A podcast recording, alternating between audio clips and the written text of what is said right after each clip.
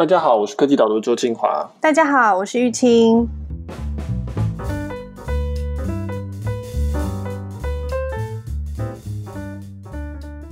玉清，你知道史上最卖座的电影是哪一部吗？我不知道，我心里面只有《哈利波特》，很老的电影了。是，其实这是最近的新闻，就是说现在第一名是《复仇者联盟》的终局之战，就是复仇者大结局那一集，它是最近才赢过。呃，原本的纪录保持人《阿凡达》，嗯，就是那个迪士尼的漫威电影。对，所以《复仇者联盟》是迪士尼旗下的漫威 Studio，它所制作电影。漫威 Studio 其实是它的漫画品牌，它去授权迪士尼来拿来拍电影，就对了。我觉得大家可能比较意外是说，《阿凡达》居然会是世界纪录保持者这么久，但其实已经累积了十年了啊！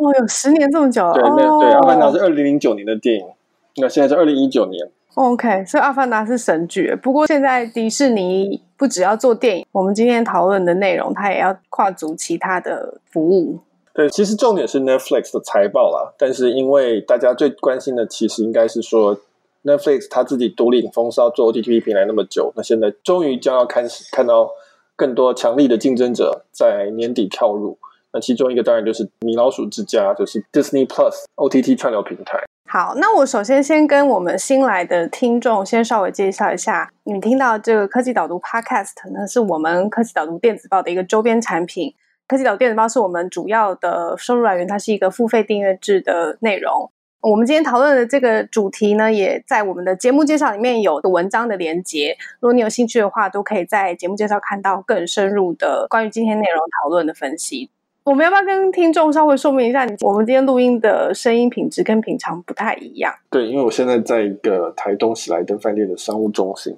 它一直有一个很优美的背景音乐，很适合喜来登饭店，但是很不适合录 Podcast。对，而且现在稍微时间有点晚了，如果我们俩有点语无伦次的话，剪接师会帮我们剪，但是如果还是听起来怪怪，请大家稍微包涵一下。对，好。所以我上个礼拜二讨论了 Netflix 的二零一九年第二季的财报。其实 Netflix 我们在 Podcast 上面聊过蛮多次的，就是说基本上没有大事情的话就不会写。但这次为什么会写？就是因为它的成长忽然掉下来。大家觉得最惊讶的数据就是它这一季的本来预计它会增加五百万会员，没想到它最后只增加两百七十万会员，然后在美国本地市场还少了一点点的会员。所以大家就想说啊，Netflix 终于没办法那么高速成长了，所以它的股价也应声下跌。嗯，哎、可是我必须要说，哎，就是我们今天录音以前，我有去做功课嘛，我看到你在去年的七月 也是讨论了一模一样的事情，哎，Netflix 也是第二季的成长趋缓，也不是没成长，但是就是没有像以前预测的那么高，没有达到预测水准，大家就担心说啊，它是不是飞轮又要停止了，又遇到了什么困境？对，那其实 Netflix 它有一个股东信，里面就写了我们去年第二季发生了一模一样的事情，所以大家不要大惊小怪。我们的第二季就是会这样子，就是会有出现这种预测失准的状况。就 Netflix 他们说，他们传统上二三季基本上就是订户成长比较慢的时间，第四季因为是圣诞节，大家没事干，都在家里没事做，所以一定会要订一些 OTT 平台。还有第一季冬天，然后是节庆的时间，它的串流平台的订阅率本来就比较高。台湾有所谓五穷六绝的这种电影界的说法，那就是说，通常在第二季、第三季都是销量比较差的。只是现在已经知道去年的状况，还预估失准，这就是蛮奇怪的事情。对，不过今年有一个比较特别的地方是，大家真的觉得说，它开始要进入非常高速竞争的状态了，因为很多传统的媒体，比如说我们刚刚前面开头讨论的迪士尼或者是 HBO，都要跳下要做串流影音服务。对，我先。解释一下，就是说，在科技导读，我们隔一阵子会分析一些财报。那通常我分析财报会看三个东西，第一个就是他们的财报叫 financial statement，第二个是叫股东信，通常都是 CEO 写一封信跟大家解释这一季的财报怎么样，怎么样，这样。那这两个都是他们准备好的文件，就是书面的 PDF 档。那第三个我会看他们在财报说明会的问答，就是他们会上台，然后。分析师代表股东会问一些问题，然后他们会回答。那这个是现场的回答的部分。所以，我们今天讲的东西，或者我在文章里写的时候，常常是这三个东西跳来跳去的在讲。那这一次 Netflix 也是一样，就是说它的财报先出来，大家吸一口气说啊，怎么这个成长没有预估那么好？然后股东信里面 CEO 就会写说啊，这个正常啊，这个我们去年也是有这种事情发生。我们第三季现在成长已经加速了，所以看起来只是说是比较慢出现这个成长，但是我们还是会追上了。然后再在 Q&A 里面，大家也会问，然后会回答。Q&A 最有趣啊，那通常也比较真实一点。分析师会对他提出一些比较严厉的问答吗？对，不过 Netflix 的财报说明会是我个人认为是相当不要脸的做法。他们不是随便分析师看谁先举手，谁就可以发问。他们是先指定一位分析师，然后由那位分析师问所有的问题。那不就先套好招的意思？对，所以就算没有套好招，那那个分析师也不可能问太坏的问题。他如果问的太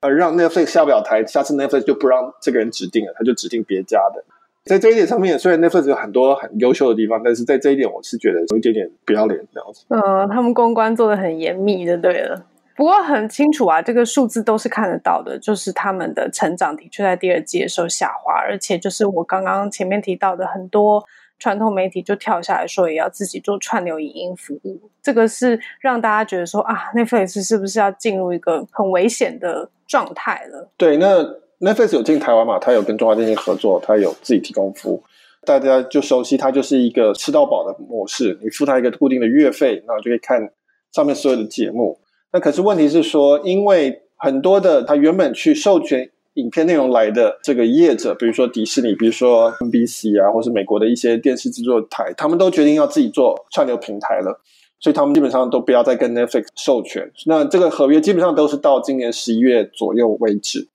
所以就看到今年十一月之后，Disney 的 Disney Plus 会上线，HBO 的叫做 HBO Max 会上线。我们现在讲都是先是美国了，刚刚讲的 NBC 他们可能自己也会有一个新的平台，还没有定名字出来。然后同时这些人就要把所有他们原本在 Netflix 上面的内容都抽走，Netflix 上面就看不到漫威的东西了，你也看不到迪士尼的卡通了，HBO 本来就没有给啊，然后你可能就看不到 NBC 的，比如说有一个美国很有名的叫做 Office，这些都要被抽走。Netflix 这段时间就是内忧外患，它的架上的内容少了很多很重要的内容，还有比如说 Friends 啊，六人行。那同时又跑出一堆新的很强大的竞争者，都要直接做 OTT 平台这一块，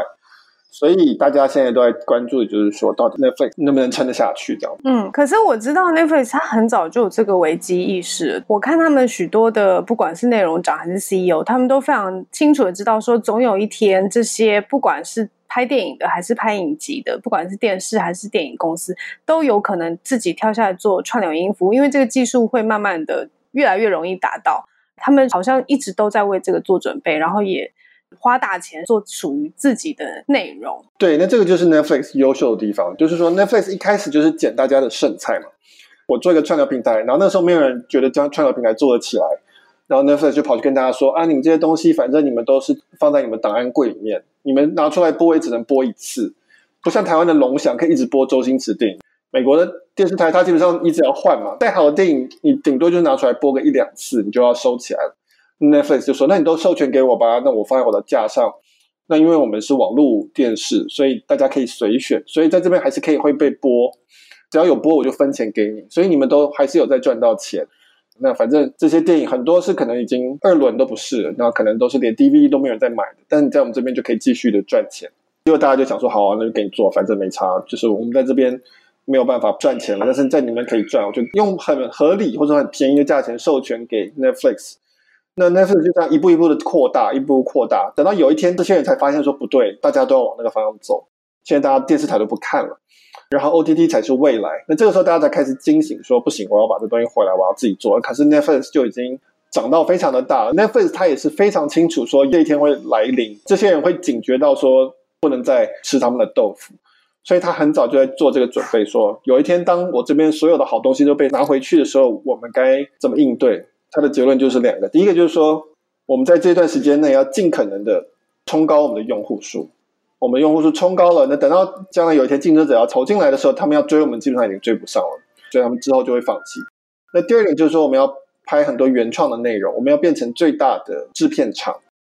那因此，就算这些有名的内容被抽走，但是我们还是有一些我们自己做的好的内容会让大家留下来。那所以这就是他们过去几年。基本上是花非常非常多惊人的钱在去做这些叫原创内容，为的就是准备面对这一刻的来临。嗯，而且我觉得很有趣的是，很多的媒体在讨论说迪士尼 HBO 跟 Netflix 之间竞争的时候，就会说：“哎，迪士尼有漫威啊，刚刚提到 NBC 有 Office 啊但是我觉得你文章里面提到这个很有趣的地方，就是说，其实串流影音服务的重点是让用户留下来，重点是他要在这上面看，不是说呃，因为他很会拍 Office，或者是他拍出了漫威这样的旷世巨作，然后他做这个串流影音服务就没有问题了。Netflix 是从一间科技公司慢慢跨足做内容的。一开始是分析说，哦，因为我是订阅制，我希望他每个月都愿意付钱给我使用我的服务，所以我要把这个内容调教，让他使用的频率是高的，他就会留在我这。但是跟迪士尼或者是其他电视影集的制作公司不太一样，是他们要拍的是一个很大的。声势很浩大的影片或者是影集，借此来就是抓住客人的心。这两个影片本身要达到的目的其实是不一样，拍出来的影片自然也就会不一样。所以我其实以前偶尔会看到有人说，我觉得 Netflix 的电影看起来就是有一种 B 级影片的感觉，就他觉得好像跟一般的那种大制作电影稍微有点差。但是我觉得这好像就是 Netflix 需要达到的效果，它就是让你在晚上休闲的时候会去看。然后你愿意打开来看，然后把它看完，使用到它的服务，你就愿意继续留下来。对，我们可以讲说，其他的竞争者有看起来他的阵容有多么坚强。所以刚刚迪士尼已经讲了嘛，漫威全部都是他的，迪士尼全部都是他的，什么小美人鱼啊、狮子王啊、美女野兽，这个全部都是迪士尼的。那还有 Pixar，所以有怪兽电力公司啊、玩具总动员啊，这些也全部都是他的。然后还有卢卡斯影业、星际大战，全部都是他的。迪士尼的阵容你会觉得哇，非常的坚强。那你如果看 HBO Max 的话，我刚在看，它有《冰与火之歌》，它有《西方极乐园》，就是 West World，波登场异地就美食节目，以前那个 Anthony Bourdain，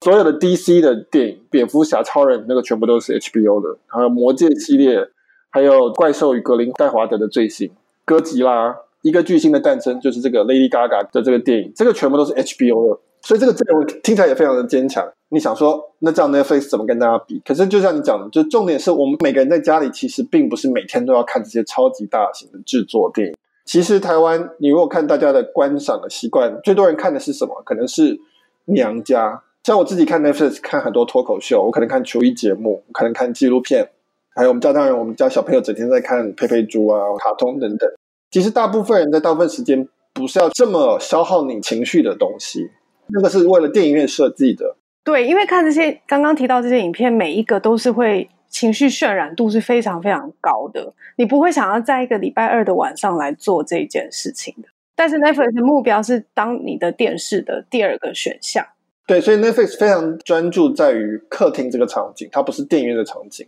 我们刚刚讲的这些都是电影院移植到电视，这其实不是完全的适合。那 Netflix 它喜欢的是电视的，所以它有比如说什么《华生与福尔摩斯》啊，比如说《黑镜》啊，它有很多授权 BBC 的东西，因为 BBC 就是电视。然后现在有个他们称之为跨国化的策略，就是说，哎，我在西班牙拍的电视剧，我在墨西哥可以放，因为这都是西班牙语国家；我在韩国拍的电视剧，我在亚洲都可以放，因为大家都喜欢看韩剧。现在它有一点五亿的订户，它是全球性的，所以他去看这个，说我要谁来制作，给多少人看，可以。产生多少分钟的观赏时数？它是用一个非常全球性的角度来看这个事情，所以它的 focus 在于优化或者说是提高客厅观赏的这个场景的时间。就比如说，我之前很喜欢看 Netflix 有一个叫做《主厨的餐桌》（Chef's Table），那这是讲很多主厨的一个纪录片，有做了五季。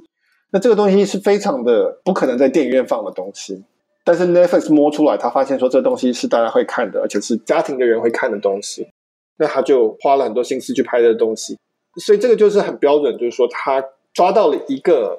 这个场景里面特别适合的东西。最重要的一个目标，就像你讲，目标是要你不要取消订阅。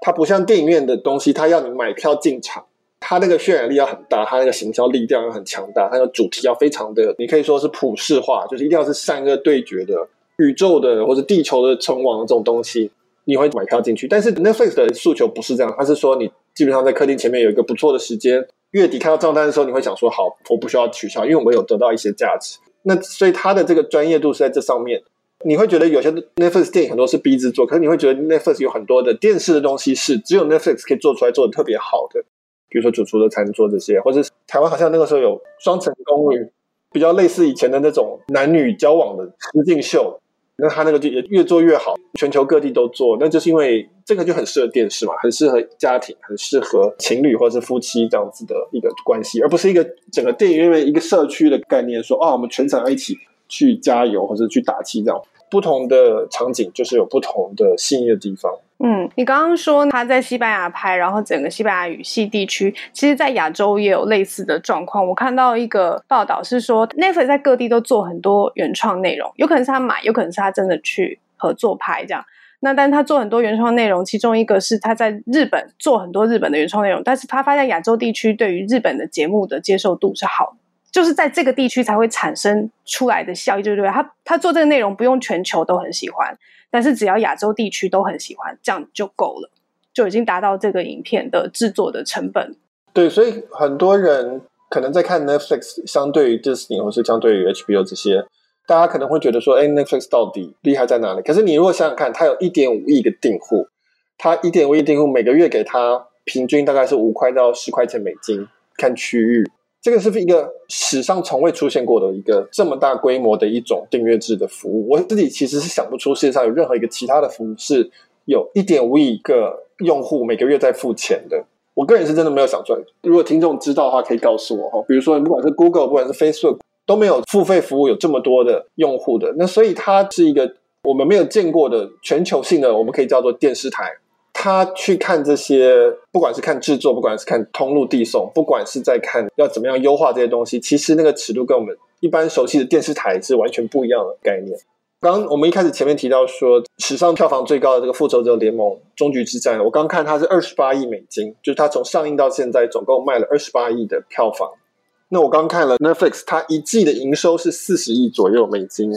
当然，你是说，哎，这是一个骗子，然后这是一个平台。可是这个骗子是十年才会出现这样的一部片子，是有这个票房的。那它大概上演到现在，大概也差不多一季左右。Netflix 每一季都可以有四十亿美金，而且它是一直在成长。它今年比去年一整年多了五十亿的美金的收入，哦，所以是一个庞然大物就对了。它默默的做，做到现在，都忽然变成了一个很庞然大物的东西。每一季就可以收到大概台币一千两百亿，都是订户的这个订阅费。我认为它最大的收益来源，并不是在于它的骗子的多寡，而是在于这个一点五亿用户固定付他钱这件事情。你的意思是说它的规模很大就对了，它可以撑起各种影片的制作，是这个意思吗？对，你看台湾，比如说我们讲三立哈，就台湾做自制电视节目可能是最强的，可能是三立。那三立电视台有做一集节目，多少人可以看？假设有五百万人可以看好了，那这已经是很惊人的数字了。那但是 Netflix 它是从一点五亿的角度来看这个事情。所以，如果我觉得你这个东西可以做出来，不只是台湾可以看，你可能东南亚可以看，你甚至可能看到卖到韩国、日本，它的成本它可以出到三立的接近二十倍以上的的钱去做，或者是说它可以一次做二十部同样的戏剧，如果它算出来的话，只要是能够达到同样的效果的话，那他都觉得值得啊，因为他有一点五亿的人口要照顾，要喂他东西，他们都在嗷嗷待哺，在等着看这个内容，所以我觉得 Netflix 会导致未来影剧界一个很大的改变，就是说。从比如说一个导演或演员的角度来看，我将来不是说我为三立拍一部戏，跟我为 Netflix 拍一部戏，他的潜在观众本来就一开始就已经是不一样。那我这个时候就会很仔细想说，那我这一辈子到底我的事业是要好好的配合三立，还是要配合 Netflix？因为 Netflix 很容易就可以把我推销到全世界各地。所以不管是导演，不管是演员，他最终都是看观众嘛，所以他最终都是往观众多的那一方去走过去。以前的文章有提到说，其实大家预估 Netflix 它是有机会成长到四亿订户的，觉得到那个时候应该是一个非常惊人的状态。就是，不过如果要到那个地方的话，它就必须要跨过现在的难关。那获取订户数一直都是一个非常重要的事情，大家非常关注 Netflix 的成长的状态。我觉得现在常常在讨论的这些大片，不管是《怪奇物语》或者是以前的《纸牌屋》等等。刚刚提到说，大家真的在看的不是一直要看到这种大片，但是这种大片是可以替他们带来用户成长，会让还没有订到 Netflix 的人好奇说，哎，这个服务可以让我看到这些东西，我会为了这部戏而踏进去 Netflix，所以他现在会花这么多钱，除了做我们刚刚讲的一般休闲时间要看的片以外，这个大片对他来说也是一个很重要的一块。他们这种是电视剧，他们不是一部的电影，就是比如说不管是怪奇物语 Stranger Things 或是早期的纸牌屋。来说，他们都是影集吧。就是他想要拍一个像《阿凡达》、像《复仇者联盟四》一样，就是这种全世界讨论深度非常高的。这对他来说是一个行销的作用。对，那这个做的最棒的其实是 HBO 嘛。最有名的当然就是《冰与火之歌》。我们其实可以看到，就是说《冰与火之歌》在很多地方都变成一种现象级的作品，就是说它每一季一出来，所有人都会一定要一起看，然后一起讨论。HBO 事实上是你要订才有嘛，虽然它通常是跟有线电视的这个套餐一起来，那但是它基本上是要付费才能取得，所以它就是靠这样子东西让大家觉得说，那我不订 HBO 不行，不然我就没办法参与这种讨论。比如说，我个人就从来没有看过《冰与火之歌》的电视剧了，我看过它的一部分的小说，所以每次。只要他一季出来的时候，我就觉得说，哎，我不知道大家在聊什么，这样到底第十季有拍的有多烂？第八季，第八季，我只认得龙母这样，我只知道大家看到龙母都要下跪，但是其他剧情什么我一概都不知道。我也是剪线一组，所以我也都看不到。对对对，我我当然理解有龙的妈妈这种是一定会卖座，这个我可以理解，但是就是它的剧情我不是很清楚。那所以这部分是一定要所有的订阅制，大概基本上最重要的就是两件事情，一个是增长新用户，一个是留住旧用户，不要让它流失嘛。那所以拍这种国际级的剧，最主要是产生新的用户，所以你要创造这个声量，让大家都很想要去看。纸牌屋当初算是 Netflix 一炮而红的作品，它走一个当时电视剧很少见的这种政治黑暗的路线，非常的适合客厅，就是这种小孩睡着之后大人要看的东西。这个是传统有线电视没办法做的，这种限制级的东西是无法在电视台播的，但是你可以在 OTT 平台播。怪奇物语，它是哎，其实我们今天很像影评节目。怪奇物语是一个结合了这种复古，就是有点像史蒂芬·史匹柏的 E.T. 的那个年代的东西，所以它打中了一群我这个年纪的人的一个诉求。那当然，它也包含了奇幻的东西，包含了恐怖的诉求。那你会注意到这些世界性的这种剧，它基本上不可能太 local，所以它的主题一定是要国际性的。它一定是比如说《冰与火之歌》，或者是你讲这种架空世界、怀旧的这个东西这样。对，就是它是超越了一般地区性戏剧的样子，它就是一个要吸引全球人目光的制作就对了。对，那所以在文章里面提到说，这次《怪奇物语》比较有趣的地方就是说，它有放一些产品置入进去。不管是可口可乐，不管是 Nike，这一部分是因为很符合它设定的那个年代啊，那个年代本来就是一个物质化年代，pop culture 年代，这些可口可乐符号、脚踏车这些都是很重要的符号。那另外一方面是它要去营造这个声量，让这些合作品牌也帮忙去带动这个大家会关注这件事情，大家会觉得说，哎，我没有看怪奇物，我是不是就没办法聊天？嗯，参与到讨论，嗯，希望可以拉进来更多新的顾客。说到这个，我觉得 Netflix 真的非常的厉害，也就是他合作的伙伴什么都有。以前是跟电信商、跟电视机厂商合作，让用户可以直接在他们的服务上面可以收看 Netflix。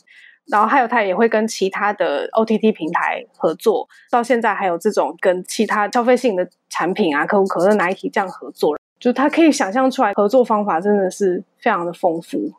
一切就是要让用户去注意到它。对，那大家都最有兴趣就是说，好，等到十一月 Disney Plus 进来，HBO Max 出来，到底谁赢谁输嘛？那大家通常看片单会觉得说，哦，Netflix 处于劣势，Disney 他们有优势。但是其实 Netflix 一部分的优势是现在迪士尼那些可能还不知道，或者还没有很强烈的感受到的。其中一个是递送，就是我们讲这个，你如何让一点五亿用户都可以很顺畅的看完对电视剧，这本身就是一个非常困难的事情。那再来就是说前面提到的渗透的部分，我们可以说 OTT 平台的第一批客户是最容易取得的，因为大家都很有兴趣去买。那但是这一部分第一批人已经被 Netflix 吃的差不多了，几乎吃光了。那接下来的用户就比较困难了，他们可能要不然就是比较穷，要不然就是他们没有那么熟悉网络或科技，他们不太懂得要怎么去装 OTT，他们不太清楚要怎么样去付钱，甚至没有信用卡等等。那这部分 Netflix 也跑得很远了，它就是跟刚刚提到的，它跟电信商合作，在台湾它跟中华电信 MOD 合作，所以你只要付中华电信费就好了。中华电信已经知道大家的账户跟信用卡资料，所以他帮你代收。那或者他跟智慧电视合作，所以在很多人买电视，它里面已经内建了 Netflix 的 App，那你只要设定几个东西，就可以很容易的叫出来看了。那这些东西都是苦工，因为他要跟一个一个电信商去谈，一个一个电视商去谈，一个一个串流盒子商去谈。现在他在印度还要推一个五块钱一个月，就很平价，但是只能用手机播的轻量版 Netflix。对，轻量版 Netflix，因为印度他们比较穷嘛，然后他们可能很多也不是在电视上看，所以他要去做一个这样的版本出来。那这每一个新的版本都是一种成本，不管在递送上，不管在前端的设计上面都是。但是因为 Netflix 它已经走了这么久了，它已经走了可能十年了吧，所以它可以一步一步往前这样推推推推推。那你现在 Disney Plus 这些。新的选手进来，一开始可能可以抓到很多客户，因为大家已经被 Netflix 训练知道 OTT 这件事情，所以很多人可能说：“好，我来多订一个 Disney Plus，或者说来跳槽试试看。”这个第一阶段都是容易打的，可能等到后面二三阶段的时候，你就会知道 Next 它过去的那些努力的去挖出来的这些市场，其实不是那么容易去跟上去的。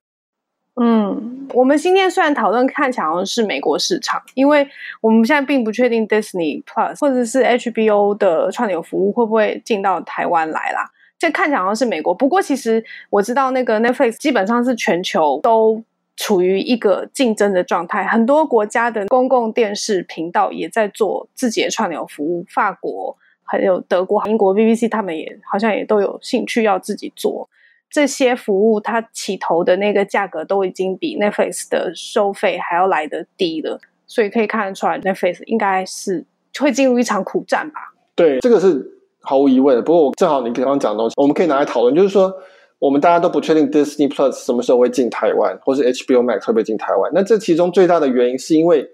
Disney 很多的东西，它的内容授权是已经跟现在的所有有线电视台授权完毕了。他们有所谓分区的版权的问题嘛？还是买断的，是不是？对，那 HBO 也一样，就是台湾的有线电视台已经花了钱给 HBO 买了，才能在这边播，才能分到这个钱。那但是你如果今天 HBO Max 直接进来，大家订了它，那就不订你这个有线电视套餐，那有线电视公司就会生气。你原本就已经卖了一些区域性的版权，你要怎么样去平衡这件事情？慢慢、慢、慢慢把它替代成，最后变成全部都是自有品平台。这个就是这些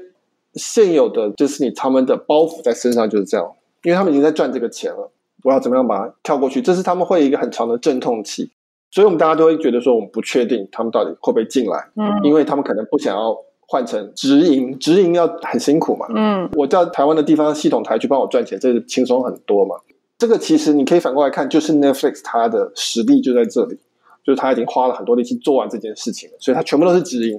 买版权一次就可以直接买全球的版权，或者他就很清楚知道说哪些版权可以用在哪里。那但是你如果是迪士尼或是你是 HP 的你就要先去厘清各式各样很复杂的区域性的这些关系在里面。嗯，那这个其实都不是很简单的事情。我觉得今天讨论还蛮有用的，就是我觉得一般在讨论迪士尼。自己的串流服务以及 Netflix 互相的竞争的时候，大家很容易就用那个片单来比，然后就说啊，Disney 强很多啊，这样，然后但是诶 Netflix 也有怪奇物语啊，然后就这样子比，好像有点看不出来。但是今天我们算是从 Netflix 的角度来看，它自己的优势或者是它的劣势在哪里，但是还是就是看看年底大家都上线以后会发生什么样子的变化。对，我觉得年底接下来在两年应该会很有趣吧，就厮杀很惨烈，大家都会哀哀叫。等到这个看出来一个优胜劣败的状态之后，慢慢慢慢才会真正的有一个真正的结果出现。但是未来两年大概是偏混乱的。我私心是很期待 HBO 能进来台湾，我真的很想看《冰与火》。对，因为就是一直都看不到这样。对，很多很多，比如说台湾人会说，我很希望可以直接订 MLB 的 TV，、嗯、我很希望直接订 NBA、嗯、看所有的 NBA 节目，我很希望直接订，比如说温布顿网球赛等等。但是现在都做不到，因为他们有。跟有线电视有转播权的签约，那所以这个要转过去，其实都要花蛮多时间。好，那我们今天的讨论就到这边。那听众如果对我们刚才的讨论有兴趣，分析科技以及分析商业策略的事情有兴趣的话，欢迎来订阅我们科技导读的电子报。你可以在 Google 搜寻“科技导读”，岛屿的岛，读书的读，就会找到我们的网站。然后呢，如果你到我们的付费页订阅的话，请你输入优惠序号叫做 Podcast，P O D C A S T。那你的第一个月可以折五十块钱，那你可以试试看，看你喜不喜欢这样子的内容。我们也是订阅制服务哦，欢迎大家来试试看。好，那我们今天讨论就到这边，谢谢。